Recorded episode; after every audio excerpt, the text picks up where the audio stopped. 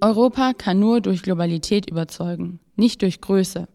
Warum es der falsche Ansatz ist, Europa mit China und den USA zu vergleichen und warum Europa sich die Schweiz zum Vorbild nehmen sollte. Dazu ist Dr. Peter Gauweiler im Gespräch mit Manfred Kurz.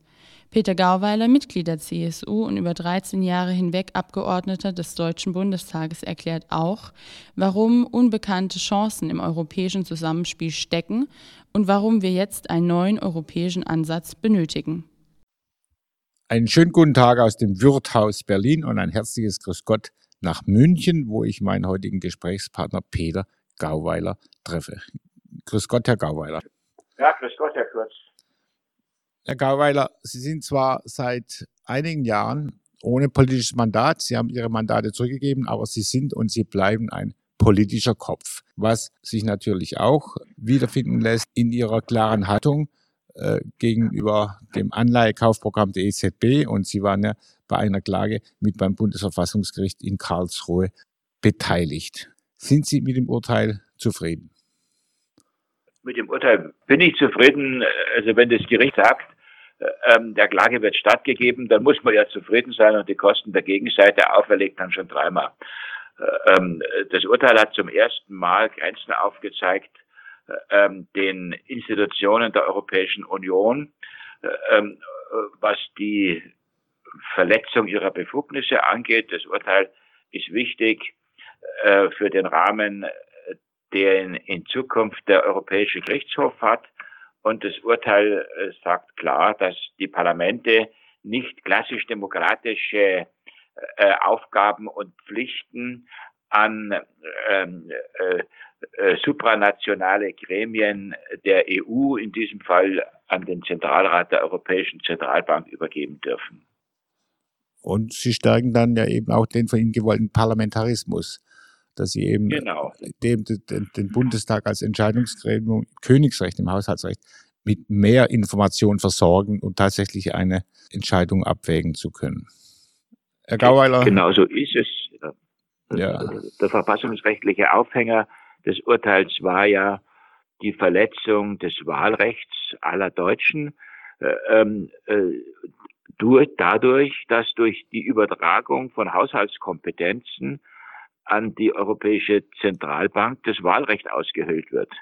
Denn äh, wir kriegen zwar immer mehr Abgeordnete, 700 haben wir jetzt und irgendwann haben wir 7000, aber wenn die nichts zu sagen haben, dann sind es Titel ohne Mittel. Ja, dann könnte das Parlament auch in Peking stehen, ja, Sie haben recht. Herr Gauweiler, die Europäische Union ist nie fertig. Sie bleibt die ewige Baustelle. Work in progress also. Die derzeitige politische Verfasstheit der Union findet, wie wir wissen, keine treffende Antwort auf die Herausforderung der Zeit, etwa aktuell beim Seuchenschutz, nicht in der Sicherheits- und Verteidigungsbereitschaft und auch nicht bei der eminent dringlichen Aufgabe zur Schaffung von Datensouveränität durch eine eigene europäische Cloud. Die amerikanischen Tech-Konzerne und die chinesischen Anbieter, Stichwort Huawei, sind da weit eben voraus. Reformen tun Not. Wo soll angepackt werden? Was läuft falsch in Brüssel? Wie ist die Konstruktion zu verbessern? Wenn Sie mir mal erlauben, das Schachbrett rumzudrehen, man muss auch sagen, es läuft nicht alles falsch. Es läuft auch nicht alles schief. Äh, ähm, ich habe jetzt gerade ein interessantes Urteil des von mir eigentlich kritisierten Europäischen Gerichtshofs gegeben, ähm, der eine Datenvereinbarung zwischen der EU-Kommission noch unter Herrn Juncker äh, und den USA wieder aufhebt und für nichtig erklärt hat. Ähm, das sind ganz wichtige Entscheidungen, äh, die das, was Sie gerade unter Datensouveränität abgefragt haben, doch wieder stützen. Wir müssen auch grundsätzlich sagen, dass das Prinzip der Bindung und Einbindung in unserem Kontinent gut ist. Also das ist eine, eine ordentliche Geschäftsgrundlage, auf der man arbeiten kann. Europa hat äh, viel schlechtere Zeiten schon erlebt. Und es gibt ein berühmtes deutsches Gedicht, da sagt man, wird immer scheitern, aber es ist gut, wenn man besser scheitert. Äh, und insofern bin ich auch dagegen, jetzt die Instanzen dieser supranationalen Zusammenarbeit in Europa nur schlecht zu sehen. Aber man muss aufpassen. Jean-Claude Juncker, der vormalige Kommissionspräsident, hat quasi seiner Präsidentschaft vorangestellt, und ich zitiere, in den großen Dingen müssen wir groß sein, in den kleinen, die besser dezentral, subsidiär erledigt werden können, müssen wir klein bleiben. An sich ein richtiger Grundsatz. Das stärkt tatsächlich die Vielfalt Europas, wenngleich sich im Alltag in Brüssel auch in der dort stattfindenden Gesetzgebung nicht immer wiederfindet. Ich nehme an, Sie unterstreichen die Richtigkeit dieser Aussage wo konkret wäre sie dann wirklich jetzt passend? Denn in den großen Dingen kriegt Europa nichts auf die Reihe, in den vielen kleinen Alltagsdingen umso mehr. Also Europa äh, ist ein kleiner Kontinent, der zweitkleinste von allen Kontinenten nach Australien.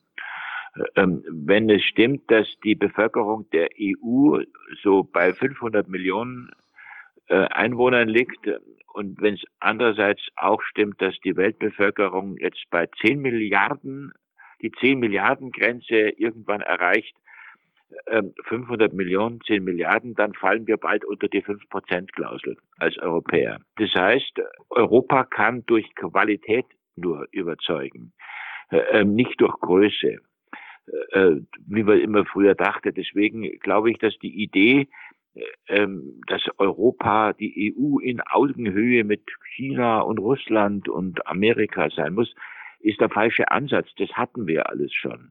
Mein europäisches Vorbild ist die Schweiz. Äh, wir sollten uns aus diesem äh, kontinental-imperialen Wettbewerben ausklingen. Europa sollte die Schweiz der Welt sein. Vielsprachig, aber dezentral und kantonal organisiert in der Schweiz. Die Schweiz ist ähm, von unten nach oben gegliedert mit großer Souveränität der Gemeinden, mit großer Souveränität der Kantone. Es ist völlig undenkbar, dass die Schweizer Zentralregierung ähm, äh, irgendwelche finanzielle Rettungspolitiken durchführen würde für den einen oder anderen Kanton. Das hat das oberste Gericht der Schweiz vor nicht allzu langer Zeit sogar ausdrücklich abgelehnt. Aber mit einem starken freiheitlichen Gefühl, mit einer starken Wirtschaft und einer, einem solidarischen Bürgersinn. Und deswegen äh, glaube ich, dass der Reiz Europas auch in Zukunft die Vielheit ist. Ähm, große Probleme müssen nicht einheitlich gesehen werden. Und die äh, kann man in Wien anders beurteilen, weil sie ganz andere Interessen haben, als in Athen. Es gibt immer wieder solidarische äh, Großaktionen. Eine der wird sein müssen demnächst die Lage um das Mittelmeer, die nur unter, nicht nur unter dem Gesichtspunkt der Seenotrettung behandelt werden kann. Ein, ein Sanierungsprogramm, das sich daran erinnert, dass für die Europäer das Mittelmeer mal das Mare Nostrum gewesen ist. Ähm, äh, dort, wo heute die Elendsquartiere in Tunesien, in Libyen, in Algerien sind, ist noch in den 50er Jahren Lebensmittel äh, in, in Massen nach Europa exportiert worden. Unsere Urgroßväter hat die Fantasie beschäftigt, den Suezkanal zu bauen oder die Bagdadbahn. Äh, ähm, ich glaube, dass hier eine interkontinentale Zusammenarbeit möglich sein wird, ähm, ähm, die im Moment leider nur negativ gesehene chinesische Politik mit ihrem Seiten, mit ihrer maritimen Seidenstraße versucht, die jetzt im Moment in, in Marokko zwei riesige Häfen baut. Das bringt Arbeitsplätze die bauen, die wollen in Singapur im Gazastreifen irgendwann mal errichten. Und das bringt eine neue Faszination. Und da sind Solidarwerke äh, supranationaler Art der europäischen Kernnationen gefragt und da können sie sich einbringen. Aber eben in ihrer Vielheit, die durch Menschenrechte und durch das Eintreten für die Europäische Menschenrechtskonvention zusammengeschmiedet wird. Und die, was auch ganz wichtig ist, äh, nachdem wir den eisernen Vorhang überwunden hat, haben eine neue Spaltung in Europa überwindet. Mittel- und Osteuropa, Polen, Ungarn, Weißrussland, Russland gehören zu den europäische Kernländer und wir dürfen uns jetzt äh, nicht einreden lassen, dass wir äh, mit diesen Ländern eine neue Feindschaft aufbauen wollen. Äh, Russland hat riesige Erfolge in den letzten Jahren erzielt und es ist nicht gut, dass das Land nur negativ dargestellt wird. Ähm, in unserer Presse ähm, wird die russische Politik heute kritischer beurteilt als ähm, die Politik der Sowjetunion. Das ist nicht gerecht und ist auch nicht okay. Äh, ähm, in Wahrheit wollen die Menschen in Russland so leben wie wir in Deutschland. Das ist ihr Traum. Ähm, und wir haben da ungeheure Entwicklungschancen in diesem ganzen Bereich, riesigen, weiten Bereich. Das kann das neue Amerika sein. Zu Russland gehört eben auch die Annexion der Krim, auf die die Europäische Union keine wirkliche wirkungsvolle Antwort findet. Äh, die Annexion der Krim war in der Art und Weise, äh, wie sie vollzogen worden ist, völkerrechtlich nicht in Ordnung. Äh, ähm, aber wir dürfen auch nicht vergessen, dass selbst große Kritiker Russlands sagen, dass die Mehrheit der Bevölkerung der Krim auch bei einer wirklich ungebundenen und freien Abstimmung mit einer gewissen Wahrscheinlichkeit sich mehr für Moskau als für Kiew entscheiden würde. Das ist schmerzlich für die ukrainische Politik und am Ende äh, wird man sich darauf einigen müssen, da einen Sonderstatus zu finden, ähm, äh, wie es den Monegassen in Monte Carlo gelungen ist. Ähm, äh, das wird auch irgendwann das Modell für Hongkong sein, aber doch nicht so, dass wir jetzt von uns aus ähm, äh, diese Bürgerkriege noch weiter anheizen. Die nächste Großbaustelle, die sich förmlich aufdrängt, und da könnte sich Europa beweisen als eine schlagkräftige Einheit. Es ist der 750 Milliarden schwere Wiederaufbaufonds nach dem Corona-Lockdown. Äh, zur Begrifflichkeit, äh, ich störe mich ein bisschen an diesem Begriff Recovery Fund oder Wiederaufbau, denn nach meiner Kenntnis äh, finden wir eine völlig andere Situation als am Ende des Zweiten Weltkriegs, als tatsächlich weite Teile Europas in Schutt und Asche lagen. Da musste tatsächlich wieder aufgebaut werden. Mir ist es lieber, wir sprechen von einem Restart, von einem Neustart, denn alles, äh, es ist keine Produktionsstätte zerstört, keine Infrastruktur, kein Hafen, es läuft alles, muss einfach wieder hochgefahren werden.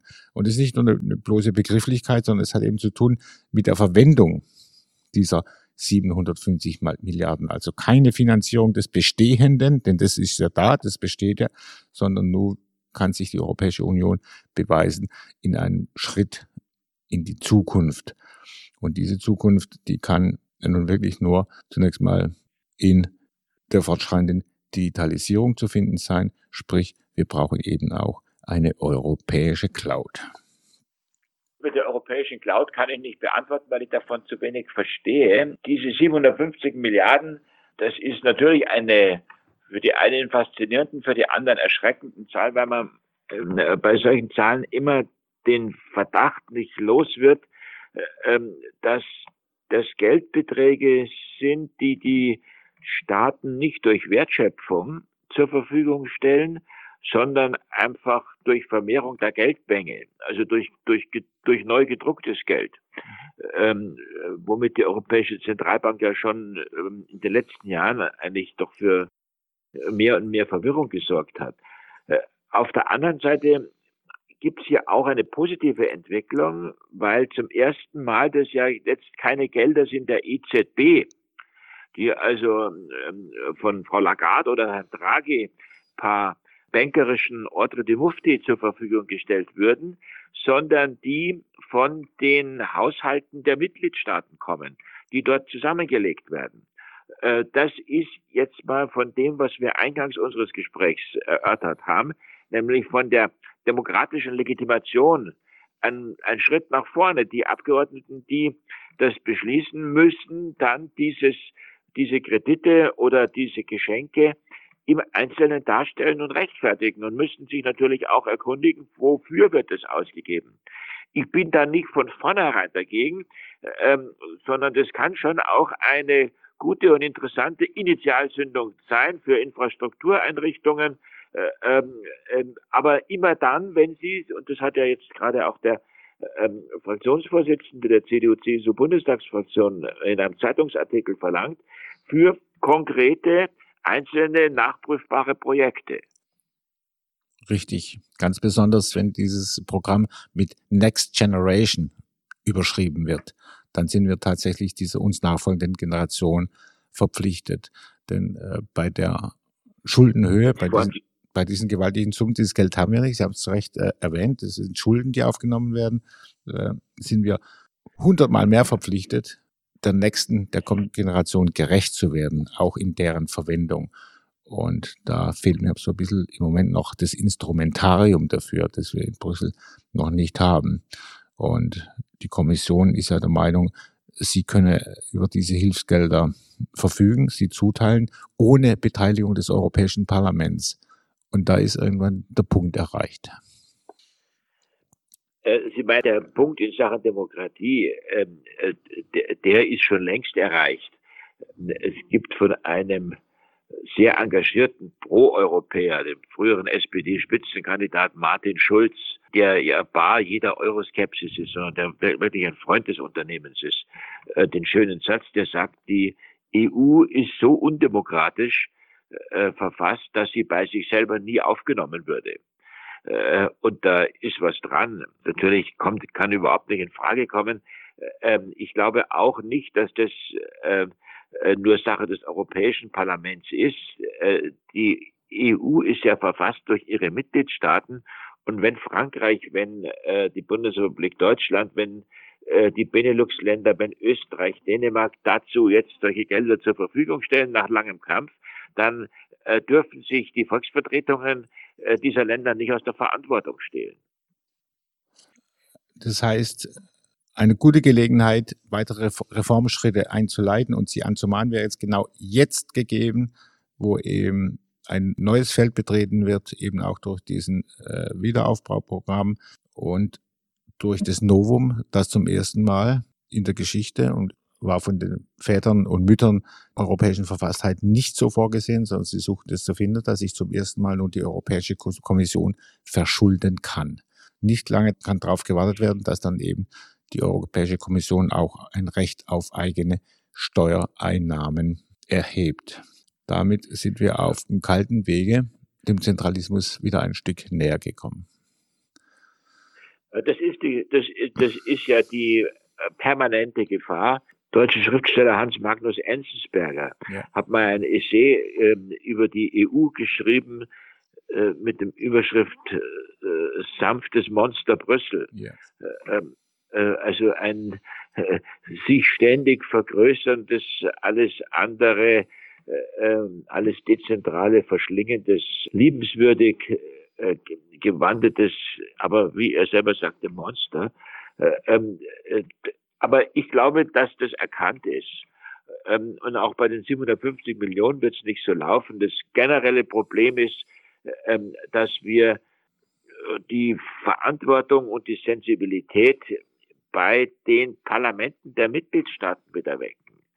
Ähm, äh, die äh, Bundestagsabgeordneten können diesen Problemen nicht, nicht, nicht gegenüberstehen wie die drei ähm, äh, Affen im Tempel von Kyoto. Ähm, nichts hören, nichts sagen, nichts sehen ähm, sondern müssen eingreifen. Und man muss den eigenen Abgeordneten fragen können, hast du dazu gestimmt? Es gibt ja Gründe auch dafür. Wenn ja, warum? Und weißt du, was mit diesem Geld passiert? Wissen Sie, das ist so ähm, manchmal wie die Streitigkeiten, die sagen, ob Brüssel Schulden macht oder Berlin Schulden macht oder Paris Schulden macht. Ähm, es kommt mir oft so vor, macht die Gemeinde Schulden, macht das Bundesland Schulden äh, oder der Bund. Es zahlen muss es immer der gleiche. Otto und Luise Normalverbraucher, Peter Steuerzahler, ähm, auf den fällt es zurück und der muss die Verantwortungskette kennen, äh, die von seinem Geldbeutel bis zu dem ausgegebenen Geld steckt. Und da spielt eine Schlüsselrolle ähm, das jeweilige Parlament, ähm, äh, das alle vier Jahre den großen Affentanz namens Wahlkampf durchführt. Bitte wählt mich, wählt mich. Wählen wofür? Was tust du? äh, trägst du die Verantwortung oder gibst du dann das nächste große Gremium ab und hältst die Augen zu und die Ohren und den Mund? Das ist die entscheidende Kardinalfrage überhaupt. Und wenn man die Leute dazu bringt, äh, dafür zu sorgen, bei den Volksvertretungen diese Verantwortung einzufordern. Nichts anderes war die Entscheidung des Bundesverfassungsgerichts zum Thema äh, Verletzung des Wahlrechts äh, durch die Anmaßung dieses Zentralkomitees namens Europäische Zentralbank wenn es gelingt, diese Verantwortungskette wiederherzustellen, dann ist es mit diesem schrankenlosen Geldausgeben schnell vorbei. Weil dann sieht man, Achtung, wer stellt die Schecks aus? Das sind ja immer noch die steuerzahlenden Bürger. Ich bin mit Ihnen der Überzeugung, dass Europas Schwäche, seine Vielgestaltigkeit umgekehrt seine große Stärke ist. Nur braucht es eben eine kluge und freiheitsbestimmte Gesetzgebung, den vielen regionalen Talenten nicht kopierbaren Besonderheiten und historisch gewachsenen Stärken zur Geltung zu verhelfen. Sie nutzbar zu machen für das gesamte Gebilde. Darauf kommt es an. Das wäre ein Gewinn. Und eben wiederholt die Verpflichtung auf die Subsidiarität und nicht nur in Sonntagsreden, die da heißt, in Vielfalt geeint, sondern eben auch werktäglich gelebt. Sie sind ein Anhänger des föderalen Gebildes der Schweiz.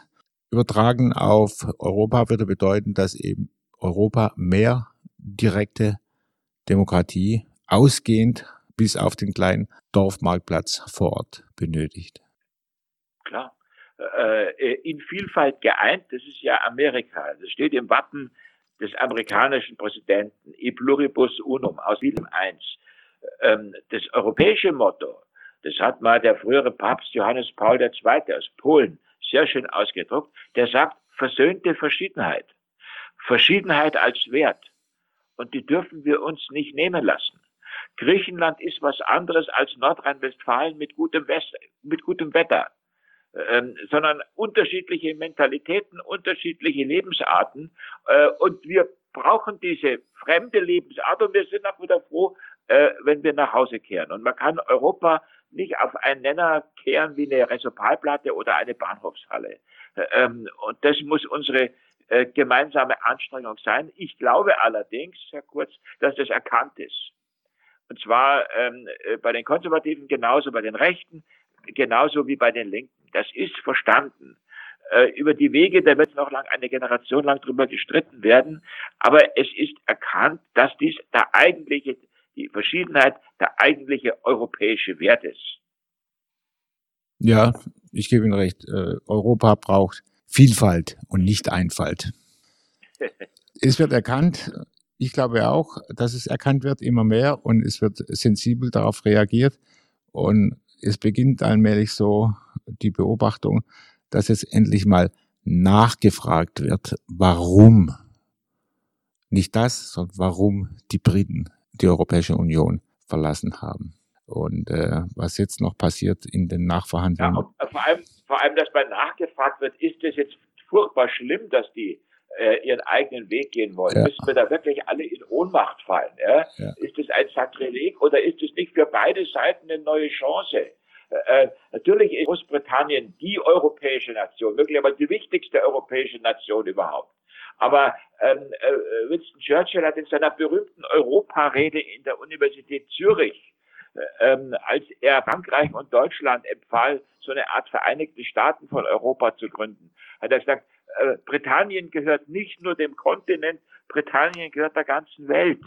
Ähm, und das hat auch was, das ist ein eigener Reiz und wir sollten äh, mit diesem blöden Lamento äh, äh über die bösen Briten endlich aufhören, sondern sehen, was da für große Chancen unseren ähm, britischen Vettern jetzt da möglicherweise sich auftun für eine ganze weitere Generation. Herr Gauweiler, dieses, was Sie eben sagten, nehme ich mit großer Freude und Dankbarkeit als Ihr Schlusswort. Ich mache, ja, gut, danke. Ich mache ich es auch deshalb ganz gerne, weil, weil es wirklich Mut macht für die Zukunft, weil es äh, die Sichtweisen ändert, weil es neue Wege, neue Formen möglich macht, mindestens das Nachdenken darüber. Insofern hat der Austritt des Vereinigten Königreichs für die Europäer durchaus die Chance auf eine Änderung. In diesem Sinne, Herr Gauweiler, Sie sind zwar nicht mehr im Parlament, aber ich vermisse Ihre Stimme deutlich im Parlament, weil Sie. Ja, Parlament heißt ja Palare, da, da, sagt ja keiner mehr was. Ja, ja, genau. Das, ist ja, das scheint eine sehr weichgespülte Veranstaltung zu sein. Und es ist etwas beunruhigend, wenn eigentlich nur noch ein, ein sozialdemokratischer Geist vorherrscht im Parlament. Äh, insofern. Ja, Willy Brandt würde ja nicht schaden, gell?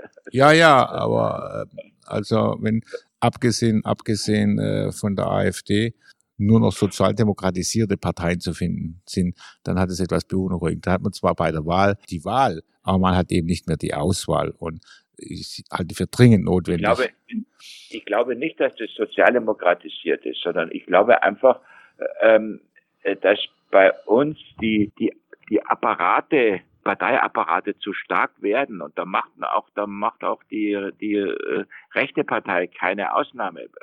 Warum gehen bei denen die Leute weg? jetzt wieder, weil Sie sagen, äh, gut, nur so ein bisschen äh, ähm, funktionärsmäßige Rechtheit, das hilft uns ja auch nicht weiter ähm, und ist auch keine Alternative, sondern wir brauchen überall und generell, äh, ähm, natürlich, wenn es eine Linke gibt, gibt es auch eine Rechte. Äh, das gehört zur Demokratie, aber wir brauchen generell mehr Fantasie und mehr äh, ähm, äh, Fähigkeit auch, was wir ja am Anfang unseres Gesprächs gemeinsam versucht haben, das Schachbrett umzudrehen und das Gegenteil von dem zu denken, ähm, was jetzt gerade angesagt ist. Äh, und das ist nicht auf eine Himmelsrichtung beschränkt. Herr Gauweiler, auf Sie in, im Bundestag zu warten, ist wahrscheinlich ein hoffnungsloses Unternehmen. Ja, aber, wir, ja, wir brauchen ja nicht, wir können uns ja auch so. Ja, so, und bitte, und da wollte ich Sie gerade drin bestärken. Politisch ist mal, Herr Kurz, bis man stirbt.